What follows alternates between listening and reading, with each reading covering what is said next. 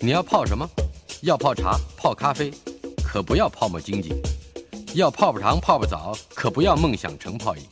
要泡菜、泡饭、泡妞、泡书本，就不要政治人物跟咱们穷泡蘑菇。不管泡什么，张大春和你一起泡新闻。台北 FM 九八点一 News 九八九八新闻台，今天进行的单元，我们的老台北。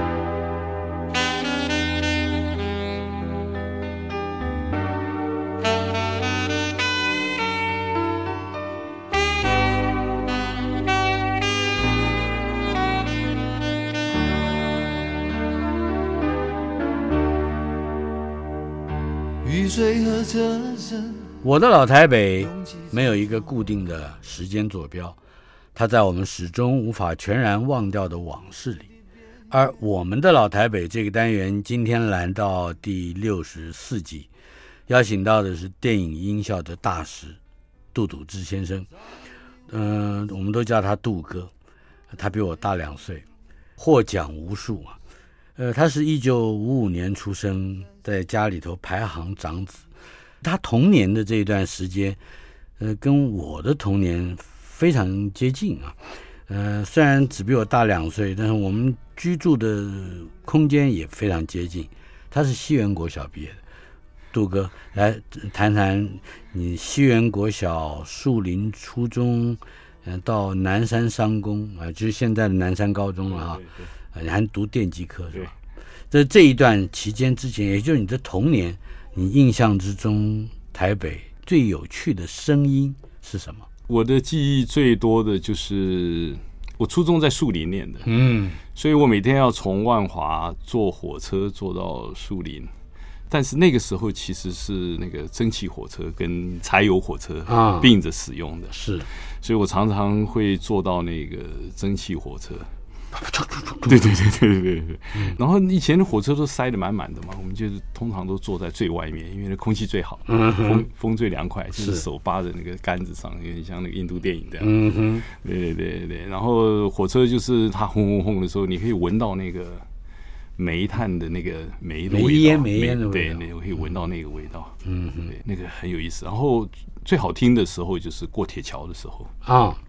因为它有几个铁桥，最有意思就是那个过那个，因为它新店溪嘛，就是是光复桥那个铁桥，哦，光复桥旁边那个铁桥，嗯，然后过铁桥就哗，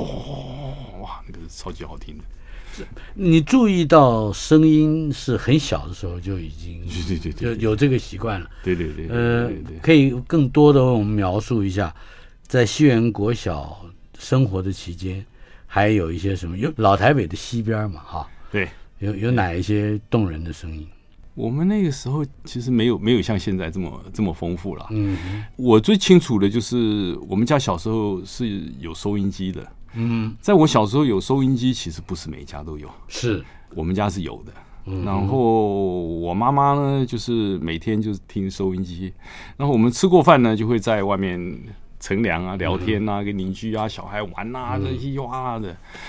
有一天，我妈妈就从屋子里面冲出来的， 因为什么？她听鬼故事在家里。吓坏了，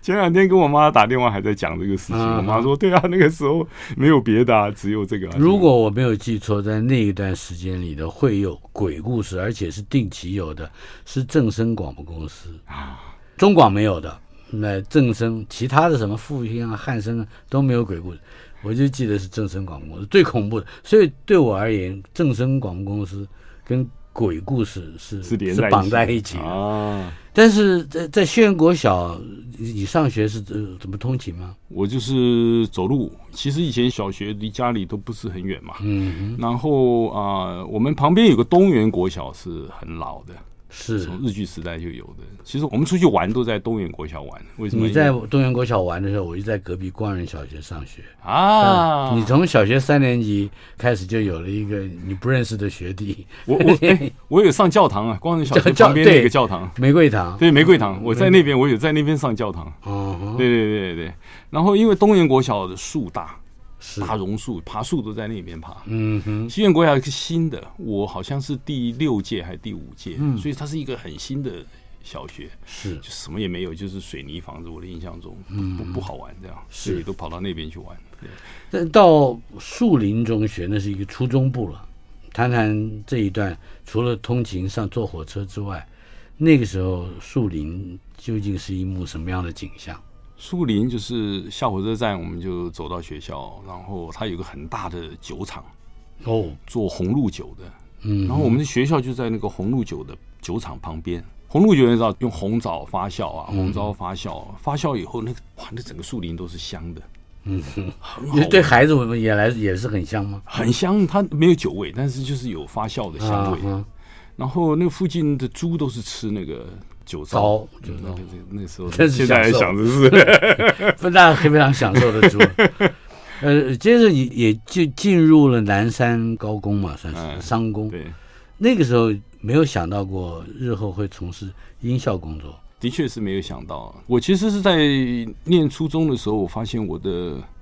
几何特别厉害，嗯哼，我的几何几乎是打遍天下的。嗯，然后那些公式啊，我很会很会算的、嗯，所以在南山念书的时候，我还出了一些事情，就是我把老师给扳倒了。嗯哼，你知道吗，就是几何讲讲究的就是你要越少公式把这个解是答案带出来是啊哈越越越厉害的。那我很冲，那个时候也不知道这些人际关系，反正老师算完了，我就哎、老师那可以那样就好了，就把他给很 没面子。呃很没面子。对，下课他把我叫到办公室说：“嗯你你不能这样子搞。” 对，但是我这方面我就是嗯很很厉害。但这东西其实，在后来做声音的过程里面，这些东西其实用得上。嗯哼，呃，几何吗？几何跟一种叫和差算，和是和差就算是加就是两个数字加起来叫对，叫然后和减多少，怎么加，怎么减，然后啊后来等于什么那个和差算。，对，一个加一个减的这种东西。我在剪接的时候，我就可以就是说啊，你剪接嘛，就是比方说这边剪掉，你这边就减掉多少啊。但是你这个东西要兜过去那边，那我就知道哦，那我这边少减一点，少减一点以后后面对不上，我就知道后面我你要今天补讲的什么都是底片的格数。对对对，啊嗯我这个东西特别厉害，这样，所以很多人就就很喜欢找我帮他们弄这些事情，这样。所以我们还可以提醒一下在，在收音机前面有兴趣从事音效工作的人来 说，哎，你要注意一下数学，是吧？注意一下哎、其实声学上面有很多跟一些算术是有有有关系的。啊然哈后！你讲的跟声学是声音学声音的，对，然后跟这些物理啊，声学属于物理里面的啊哈，啊。那比方说，你知道，哎，湿度高的时候，声音传递的比较远嗯啊。那你也你这样你就想，早上一大清早湿度比较高，所以隔很远的人讲话，妈小都听得孩到都听得到。哼啊你会发现中午就听不到了，是，因为湿度散了。嗯，哎，你只看得到它，就是空气中那个比重比较比较弱了，那你就把这个东西用在电影里面嗯啊，电影里面描写这是个清晨，那你就知道哦，清晨，嗯那我可以做一些些远处的声音。对，那该有的回音啊，该有的残响啊，是因为那个空气的关系。我手边有你的一些是做的声音， 有一个声音来自很远的地方，卢森堡公园。哦哼，这个小孩玩儿是吧？对，这个可以可以放来当我们讲话的衬底啊、我们来听一听。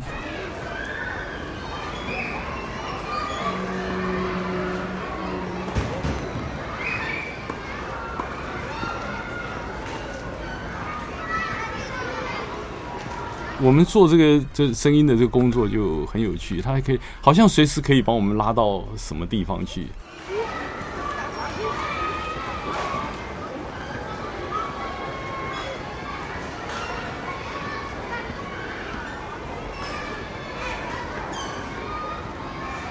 我们现在坐在卢森堡的公园里对对对面，对对回头来想一想台湾的情形。你这你这到处上穷碧落下黄泉的搜集各种声音，呃，有些时候不见得在搜集的时候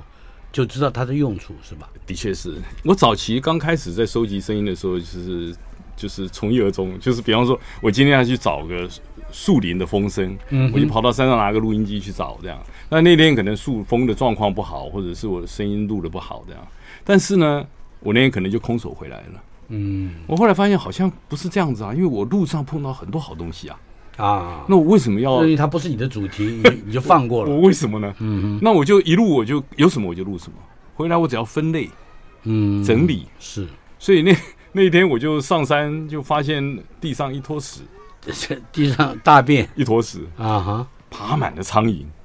你录了那个苍蝇好玩啊！我就把麦克风对那个苍蝇，拿一个树枝在那边赶那个苍蝇，哇哇哇哇哇弄得 我听到结果觉得还可以， 可是这个不是味道很不好吗？那个已经其实久了就没有什么味道，你只是赶它，你不捞它，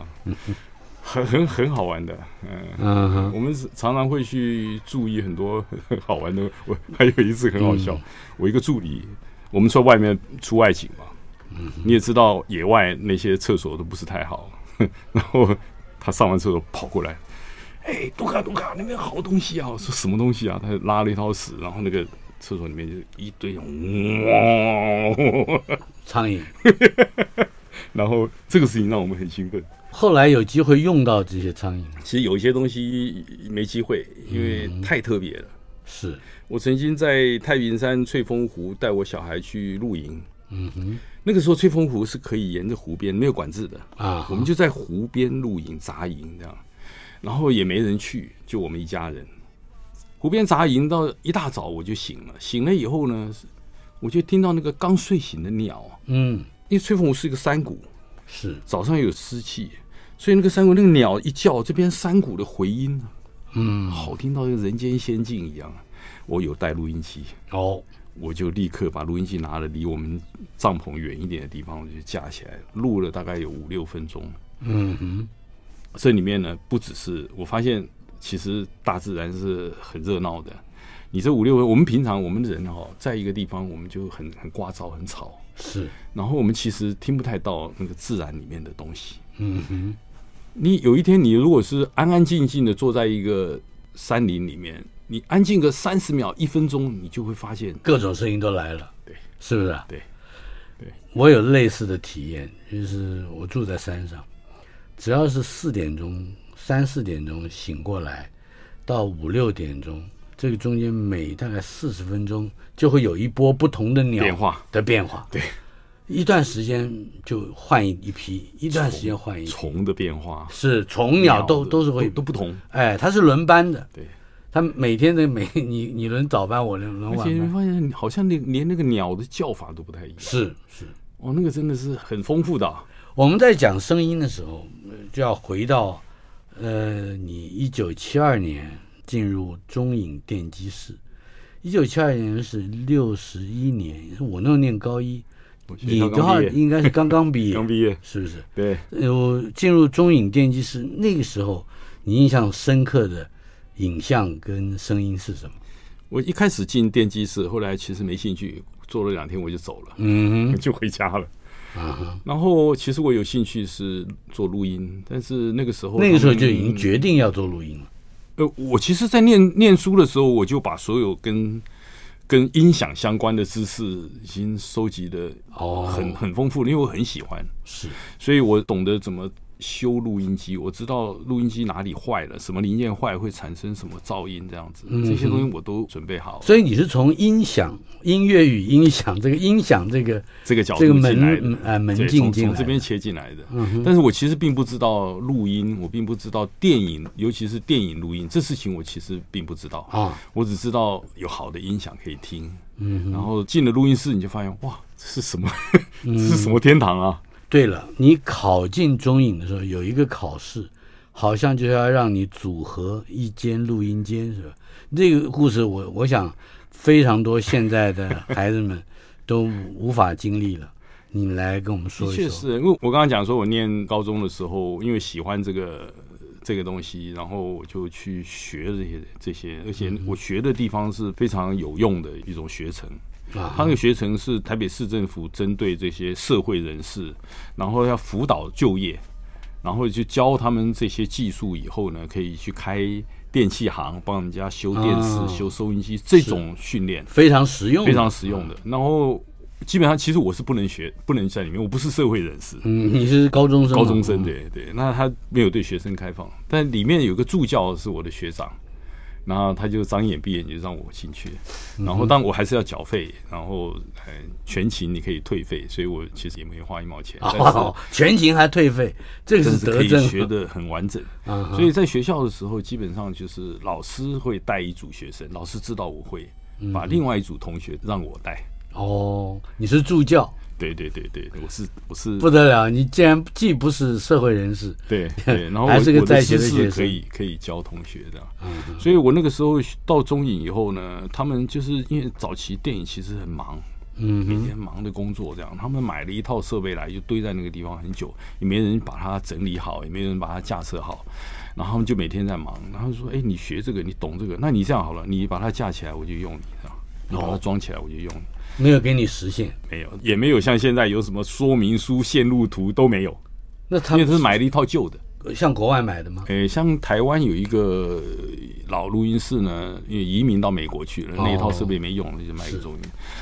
啊，我就开始研究，就我的知识，然后我就研究这个东西怎么怎么装，怎么组合，弄弄弄弄搞了一个礼拜，我把这个录音室弄起来，可以用了。哦，可以更多的描述一下，比如说要不要装吸音板啊，要不要做木工啊？哦哦，都不到那个，不是啊不到那个不是程度那一块，是我很呃好奇嗯硬硬体设备的东西。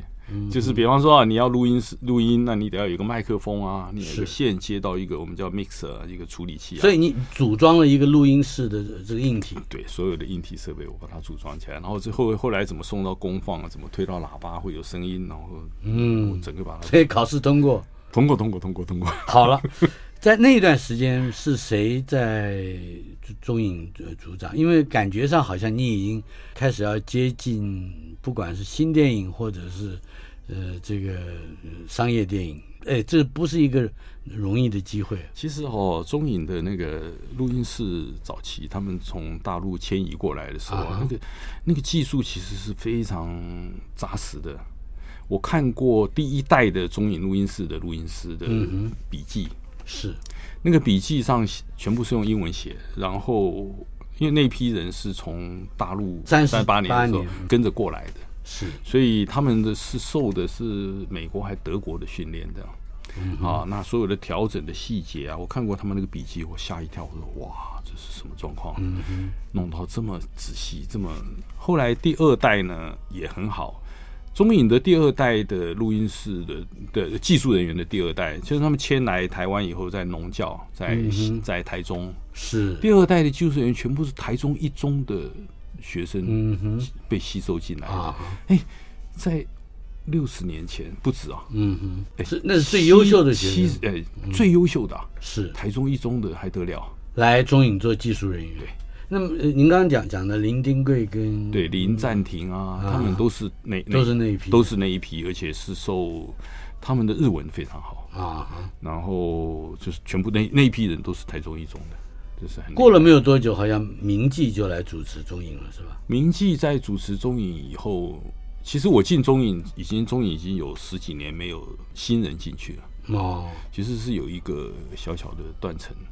那我进的时候是隔了那么久了，所以我所有看到的那些师傅都是从四十岁起跳的，嗯，等于十几年嘛，是。哎，都四十岁、五十岁、六十岁的。那么换言之，你你是跟着这些老师傅，没有几年，他们也都退休了，最老其的也嗯实都其实也蛮也也蛮久的。他们我进的时候，他们大概是四五十嘛，他们都做到六十几岁，都有十几啊年，都有重叠了十几年。所以你是一九七三年加入中影的第一期的电影技术对对训嗯对练班，对对对，那时候明老总就办了这个电影训练班，因为他觉得需要新的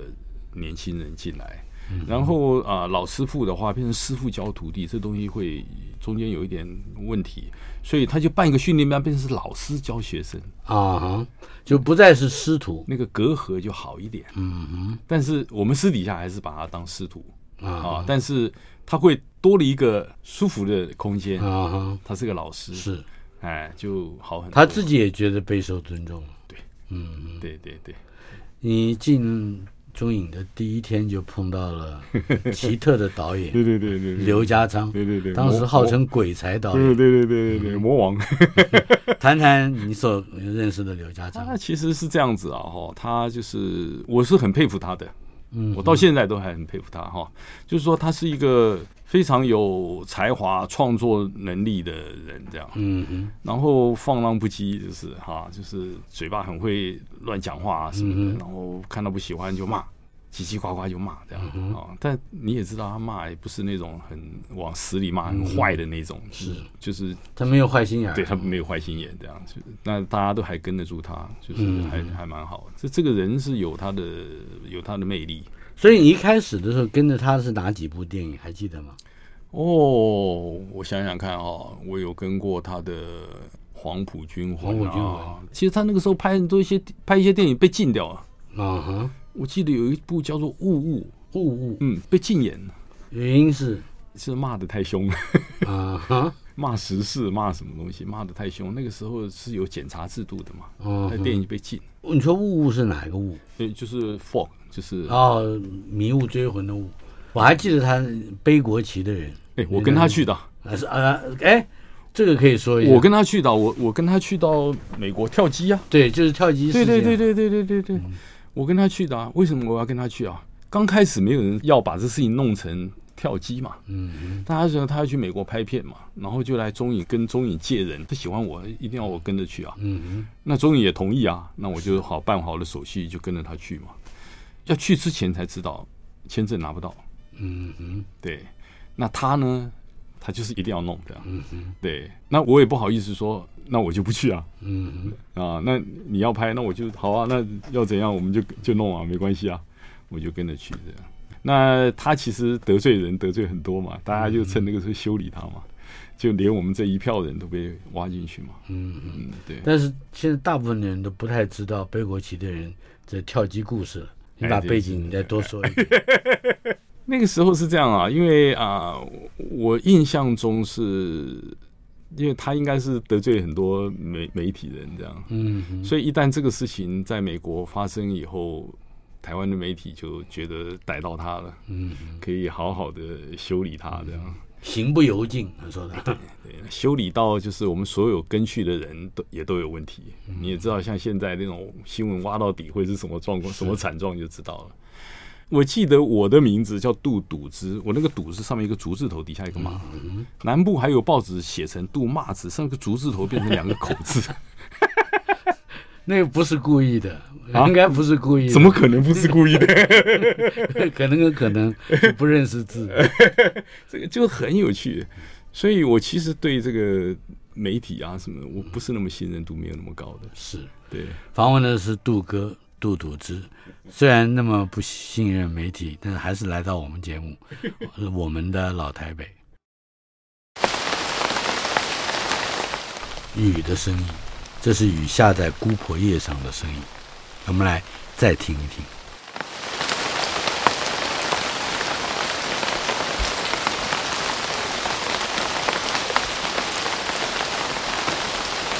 录制这一段声音的是电影音效大师杜笃之杜哥。二零零四年，他获得第八届国家文艺奖音像艺术家，曾经获得十二座金马奖的最佳音效奖，是单项奖获奖次数最多的纪录保持人，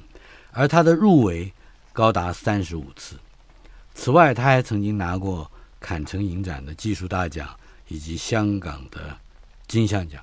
这些我就不仔细说了。呃，杜哥在我们的现场，除了跟我们分享老台北的生活经验之外，他还经历一段非常重要的新电影的启蒙时期。刚才我们听到的《姑婆夜上的雨声》，呃，这只是他众多收集的雨声之一。呃，我们还会听到雾社屋子里的声音，也是雨声啊，还有在森林里雨落在树叶上的声音。我们一点一点的听下去，嗯、呃，当然怕你睡着，所以还是要用杜哥的故事来陪伴你。杜哥，呃，在刚刚提到的刘家昌啊，可是到了一民国六十四年，也就是一九七五年，你开始要当兵了，你留职停薪去服役，服役之后回来，就正式的担当电影录音和音效设计的呃工作了。谈一谈这一段就独立呃这作业的呃哦这个生活。其实是这样，中影是很好的培养新人的一个一个摇篮的。嗯，我们其实很多电影圈现在很棒的技术从业员都是从中影这个系统培养出来的。嗯，比方说像摄影的李平斌先生，啊，剪接廖青松先生，他们都是从都是我们都是这个训练班培养出来的。是然后那个时候新电影还没开始的时候，我们在这个里面训练训练，这个基础动作都训练的非常熟悉、熟练了。然后运气很好，就是台湾新电影浪潮就开始的。对，你就你的记忆所及，你是身在其中，而且是最核心的工作人员，他是怎么样发展出来的？我们自己有个动力啊，就是我们也年轻，然后也叛逆，然后想要改很多东西这样。然后刚好新电影开始，然后就支撑我们这一些想法，然后就互相很快就非常合，非常合拍这样。然后我的印象中就是，我做任何的改变呢、我都会请杨德昌导演听，哦，对我都会征求他的意见，他的说法所以也不一定是他的片子不一定。啊，也也许有别人的片子，但是你都会因为常嗯常会啊，我今天做了一个新的方式，嗯新的尝试，这样。还有没有印象是哪一些新那的？比方尝试说某一个片段，我加了什么声音上去，嗯哼，啊，然后这是以前嗯不会用的方法，嗯然后我就请他听，他就说：“哎、你这个你这个很好啊，啊，那还也就是说原，原本导演没有拍进去的声音，之类的。”但是你但是觉得那个现场需要这个声音，对对对对对对对，那你就放放了以后，哎，这个气氛就变得不一样啊，或者是什么啊、是啊，就会做这些事情，做很多这种东西的尝试。嗯然后，当然你要，你一旦要尝试这东西，你就发现啊，没有，或者是资料不够，或者是资料不好，呃你讲的没有，就是中影的对对资料库里都没有就，是没有。嗯，对。然后你说要录音机也也没有一个像样的录音机这样。嗯所以我那个时候，我印象中我用了大概我三个月的薪水哼，自己买了，自己 买。 你等于替中影对对对对对。打造它的设施，对对对对对对对，嗯对我自己买了一套，然后我就带着那套骑摩托车，我每部电影我就像这样写个清单，嗯然后在台北市到处绕去找这些东西，找声音，找声音，嗯。比方说，我想要找一个山上的声音，那个时候没有经验，就是你老找到的山上的声音都是台北市轰轰轰的声音。哦，是因为城市里的声音会冒到山上对来，，后来你发现哦，你翻过一个山就好了。嗯哼，到山背后，对对，你就慢慢你就有这些经验，嗯哼，啊，他就开始经验越来越多。啊，我那个时候还有林森北路那边还有那个很大的那一片，嗯就是现在金华饭店那边那个那一片违章建筑那一那一。哦，是，我喜欢在里面录东西。呃，你还有印象吗？就是是什么样的违章建筑？哎，就是也是日式的房子。没有没有矮房，我们来听一听眷村活动，你也带来了这个声音是 吧？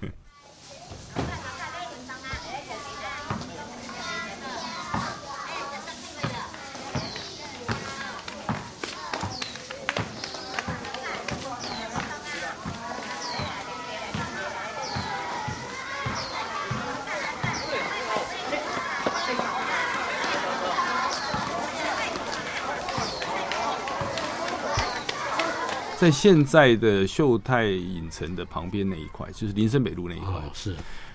然后我就喜欢到那个里面去录音，但你知道我们那个录音机有一点像枪一样，嗯，拿出来大家都会来问。然后呃住在里面的人呢，很多人是不上班的。是你有一个陌生人进去，他们就会，哎，你这个不是这里的哦，他就会盯着你这样。那你这个东西拿出来，大家就，哎，就来了。你这是什么东西啊？怎么样啊？或者是不让你录啊，或者是什么、啊？是，我后来我就发现，我们不能跟他们眼对眼。然后这录音机呢，我也不是拿着对着他，我就夹着腋下，嗯，然后其实对着后面，我就背对着他们，啊哈然后我就可以录到我想要录的，反正我耳朵可以听得到你们在干什么。所以你还是到那里去还是在里面录到了声音嗯对对对对，就很有意思，录很多他们生活的状况啊，生活的那些环境啊什么的。我发现我我录到很多那种你知道吧，身体不好，然后咳痰，啊，咳嗽，哎，对，嗯哼，对，那是生活环境的关系。我去录这个东西的时候呢，有的时候一个人还没办法，因为一你一个人这样老站在那边，就是事情怪，啊，他还是会看你他。还是会发现，我就找一个人在我跟我一起，然后我们好像在聊在聊天，对，然后我们也不看他们，他们就哦，这这两个人就不好意思过来打扰，然后哎、我们就可以继续这样。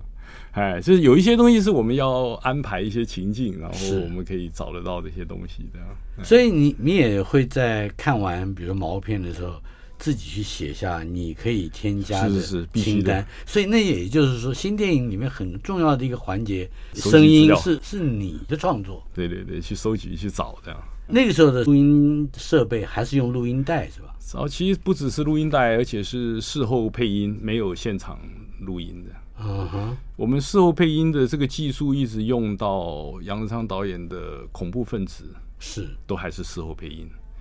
那那个时候配的已经非常拟真了，都很像像像真嗯现场嗯实的发生了。但是我是觉得我们有个瓶颈，我们没有办法做得更好。嗯哼，这个瓶颈是我们的能力啊，跟我们的资源已经到了极限了。啊，要再好，要花更多的资源。如果我们转成现场录音，我们就可以跳跳一级跳跃式的再好到另外一个层。我有一个印象啊，是侯孝贤拍，应该是拍《悲情城市》的时候，摄影机上还裹着大棉被，裹着一层又一层的棉被，好像就是为了要那现个场收。对，那个裹棉被的那个年代是在拍《恋恋风尘》跟那个《童年往事》的年代哦，啊。后来我们到《悲情城市》的时候，已经是正式的用了哦现场录音的。呃，总之就设是备差不多那两年。对对对对对对那裹棉被的方式是怎 怎么？因为因为这样，早期的摄影机不是拿来做现场录音用的，所以它没有隔音。因为摄影机在底片在里面跑的时候，是一个抓钩，呱呱呱呱一直抓那个影所以嗯片，摄影机的声音会是产生声音，哒哒哒哒哒哒哒这种声音。所以我们要为了降低这个声音，就用了很厚的棉被把它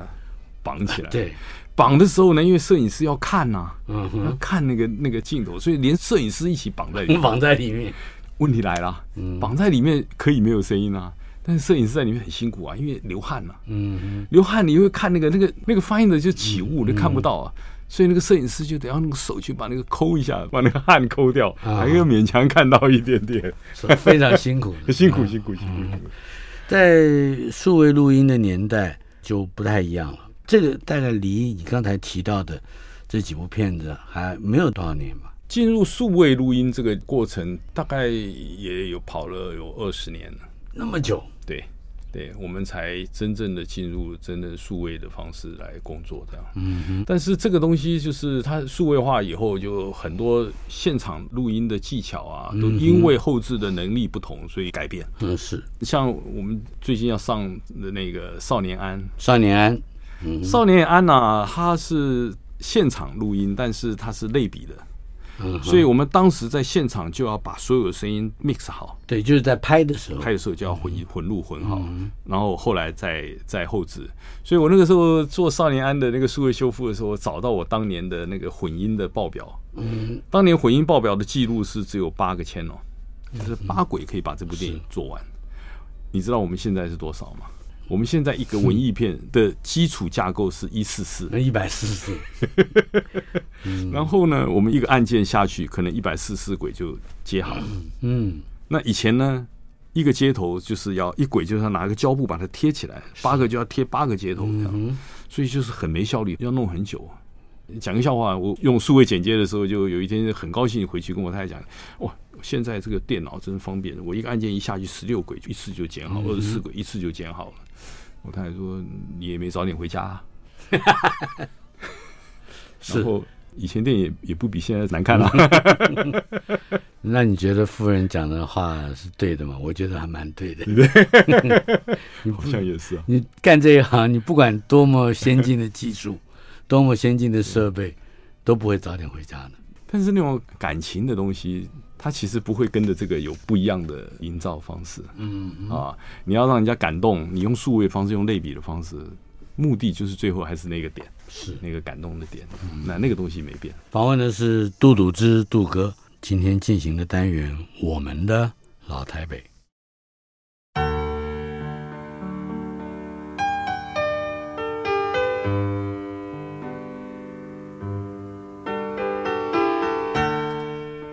进行的单元《我们的老台北》，访问的是电影音效大师杜笃之杜哥。一九八一年，导演林清介也是经常拍许多文艺青年或者说青年文艺学生爱情片的大导演。他的电影《学生之爱》轰动一时，这部片子可能跟后来我们讲新电影所涉及到的许多风情或者是情怀非常接近，尤其是火车。是是是，是那部片拍很多火车，嗯、好像嗯，杜哥你也因为那部片子，对火车有了跟你自己在去树林上初中的那个联系之外，更多的 connection 是吧？那个我记得《学生之爱》的火车还是在淡水线路的，嗯，嗯那时候还有火车，嗯对，那个时候还是淡水线的。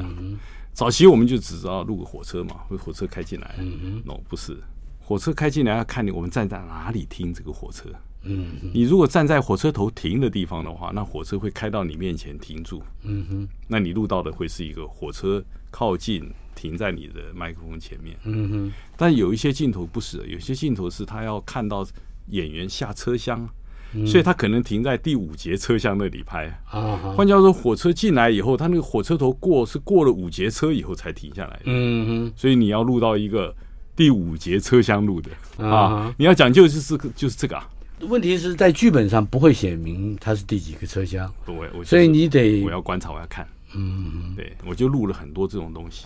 那早期其实你在做后期声音的时候，你在 Q 那个火车声的时候是不容易 Q 的很准的，嗯因为以前没有像电脑一样这么发达的这些设备的，嗯，所以我们就研发，我们就自己搞了一些很多很土法的方式，然后让那个火车可以 Q 到刚刚好。录火车其实没有那么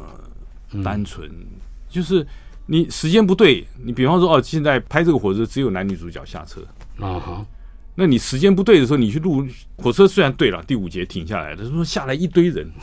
他们都没声音不行，你你用不上， 因为画面上没有，嗯，所以你还要找到了那个时间对，你才能录到一个火车停住，门打开，没人下车啊，那我们就可以装上我们男女主角下车的声音。这个收集我觉得倒还可行，因为在淡水很近，是是我们的生活环境里面对，你每天去搞磨磨磨也就磨出来了。有些地方是非常特殊的环境，我知道你你还有尼泊尔的声音， 你也带来了尼泊尔的声音，有三分钟左右。这是蛮特别的，因为我们啊、呃前几年我们认识了中萨仁迫切，啊，他其实也是一个导演，对，而且还是一个很很不错的导演。是，他拍了很多，就是我我很喜欢看这些异乡的电影。嗯哼，他拍印度的电影啊，不丹的电影啊，尼泊尔的电影。是，嗯，那他们讲他们的故事，那边的故事，然后他用一种宗教佛学的角度在讲这些人间的事情，这样是很有意思的啊。我做了一个他的电影叫《黑马黑马》。黑马黑马嗯，意思是啊，黑马黑马是那边的一个那边的语语言言，它的内容是它要发现人性，就是当你去一个地方，每个人都必须戴着面具，嗯不能把面具脱掉。在这种情况下，我不认识你，不知道你是谁，你不知道我是谁的情况下，你会做什么事，跟你不会做什么事。这是一个现实的情况，还是一电影个里假设面出来一的个电影里面，嗯一个他的虚他的电影里面的现实，哦，那就是虚一个完全虚构的虚构的一个一个嗯一个现实这样。结果，那你怎么样去处理这个声音呢？哇，哦那个很很很很有意思。然后呃，当然里面就有作奸犯科的事情啊，有有好人有坏人嗯啊，因为你知道啊，有些就是你都不知道我是谁嘛，我就可以做这个事，可以做那个事。然后当然那个情境了哈、里面有一场戏呢，就是一个人的太太被强暴，然后他去追那个凶手，嗯哼，一路就在森林里面啪啪啪啪一直跑，一直跑这样。哎，刚开始那个配乐用的是很紧张的，一追嘛就是动作片来了，咚咚锵啦，咚咚锵啦啊是这样。但我觉得那个背后不应该是跑而已。嗯，如果你配乐是跑的话，你就只停留在跑这个层次。嗯那我把它换掉，把它换成一个悲伤的音乐。哼，嗯哼，他的这一段激烈的追逐其实是一个悲伤的事情，嗯，因为太太被强暴这样。是，那整个剧情的那个张力就拉到更高。嗯哼。所以电影就是有趣就在这里，它可以这样子，可以那样。你跟导演沟通过了这个，还我是他提出了某些要求？我就是直觉这个东西不是这样，弄完了我就说我们换一个来看一看，这样啊哈，我就抓了一个，因为他这电影里面有很多别的音乐，是，我就拿了一段音乐放这里，放了大概第一分钟，大家就有感觉了。嗯多看到很多，多想了很多、嗯，之前没看到、没想到的东西是。而且这个音乐看起来原本也跟这一段跑是没有关系的， 原完全 irrelevant 的元素，透过一个音音响音响的播放，对，它提供了情感的刺激。就是这个声音的魔力，嗯，声音可以可以让这个电影更丰富，但它不见得是一个需要一直提醒人家我在做事，我在做事。嗯哼，你带来的这一段尼泊尔街市的音乐大概有三分钟，它是什么样的内容？它就是一个街道。然后我本来是想听一听，就是我们台湾习惯的东西，但是你知道每个地方的生活习惯不同，有的人讲话很大声，有的都很嘈杂，有的是很安静，很那个，每一个人都有每个地嗯方有个节奏这样。是，其实可以透过这些表情、街道上的这些声音散发出来的东西，可以感受到那边的那种生活的节奏跟气氛，那个是很有意思的。是，哦，我我曾经在日本，就是我们以前混音要去日本，然后住了一个宿舍，住了一个礼拜。我一直以为那个宿舍只有我们这一组人住住在里面，嗯直到有一天我才发现，原来每一个门后面都是一个办公室，哼，哦，都有人在办公，嗯哼， 因为他们就很安静，非非常安静。然后出入都悄悄咪咪的。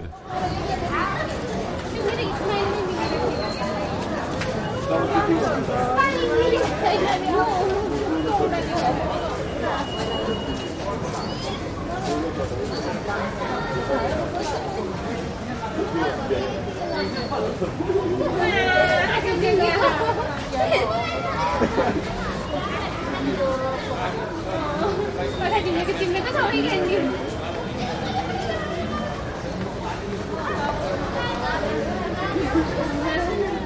你也知道，你去了某一些城市，你都没进去，你就听到里面的人在叫了。嗯，哈，但是每个地方都有他处理事情的方法。所以尼泊尔呢？嗯，对你而就言是温和啊，然后缓慢。比方说，我们离你，比方说十尺的地方，我用的方法，也许我就会叫你。嗯，有的人是走到你旁边跟你讲。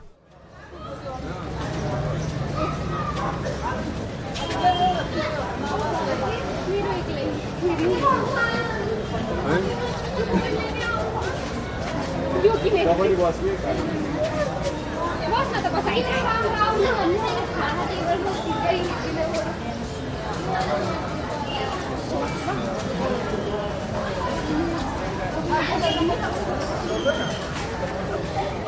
一九八九年，侯孝贤执导《悲情城市》，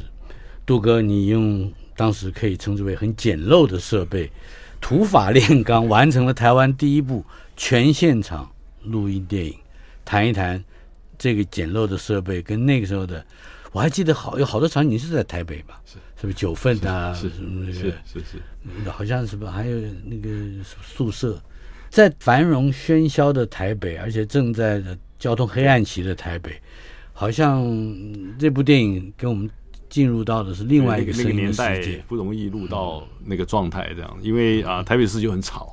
是那你怎么录呢？你知道，眼观四面，耳听是八方的。嗯啊，我们有一个镜头就是拍，好像铜锣火车站，然后我们拍阿公他们撤离，就是疏散，就是后、嗯后撤，就是要躲避那个那个空袭或者什么的、就是后、嗯后撤。他们就一全家就挑着扁担，然后就迁移到乡下嘛。是然后下火车，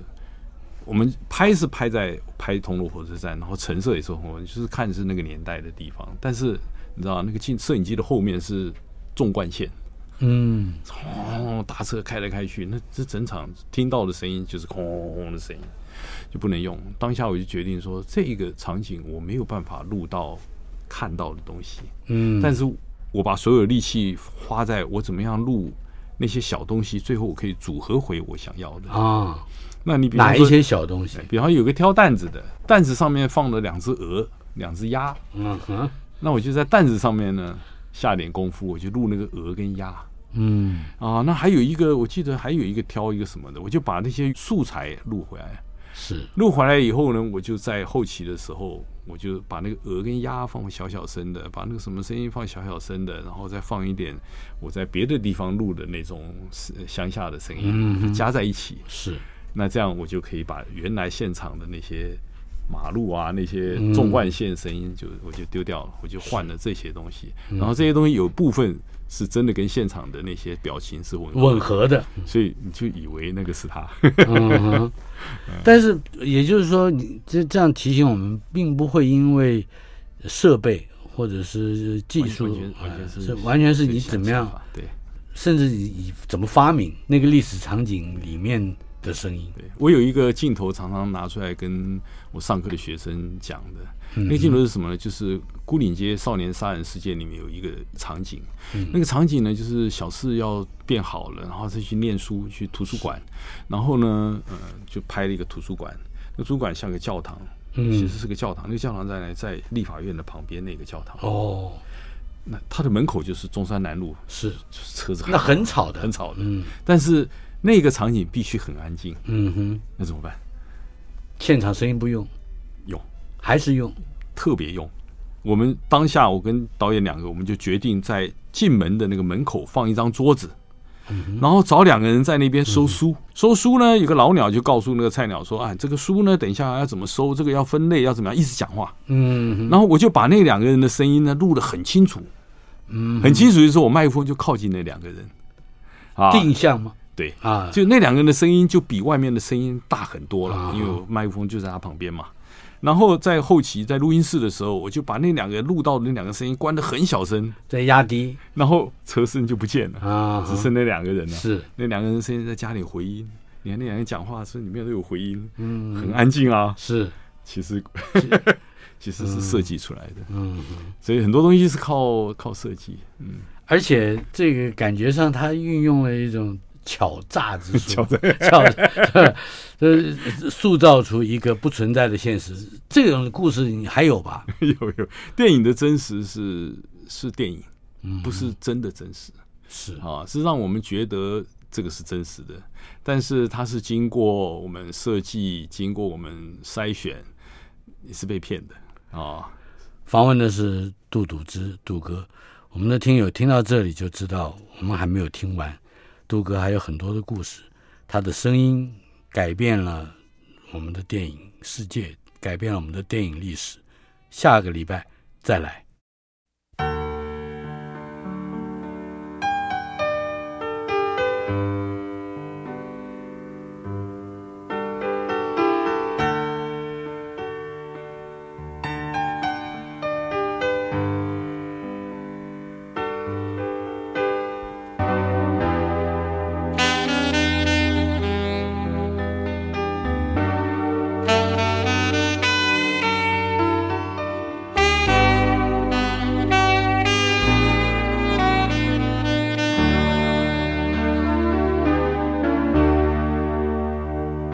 雨水和车声拥挤在窗口，我在都市的边缘停留。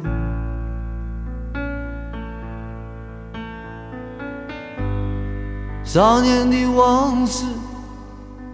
在回忆中消失。三十岁，我的职业是自由。勤劳的人啊，无聊的人啊，还有陌生的我，在街头游走。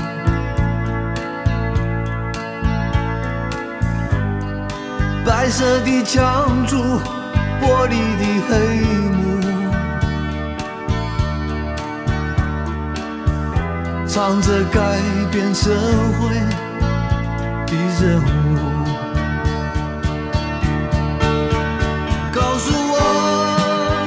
世界不会变得太快。告诉我。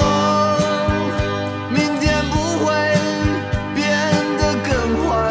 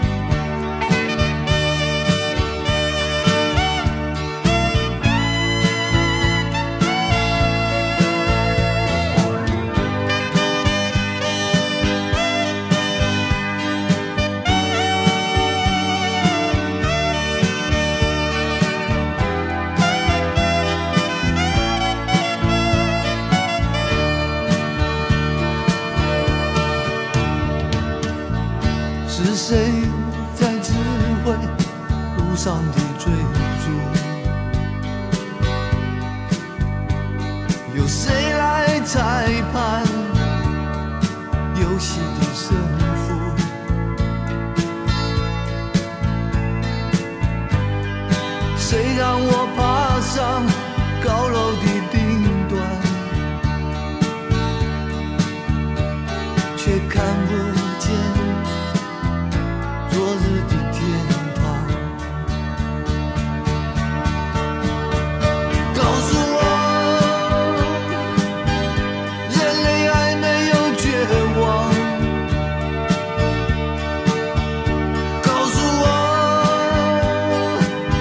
上帝也不曾疯狂。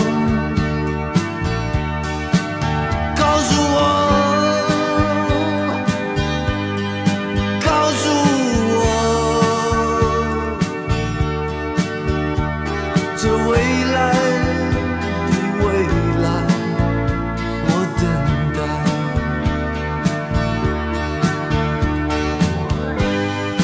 有人说，不要问我从哪里来。有人唱，台北不是我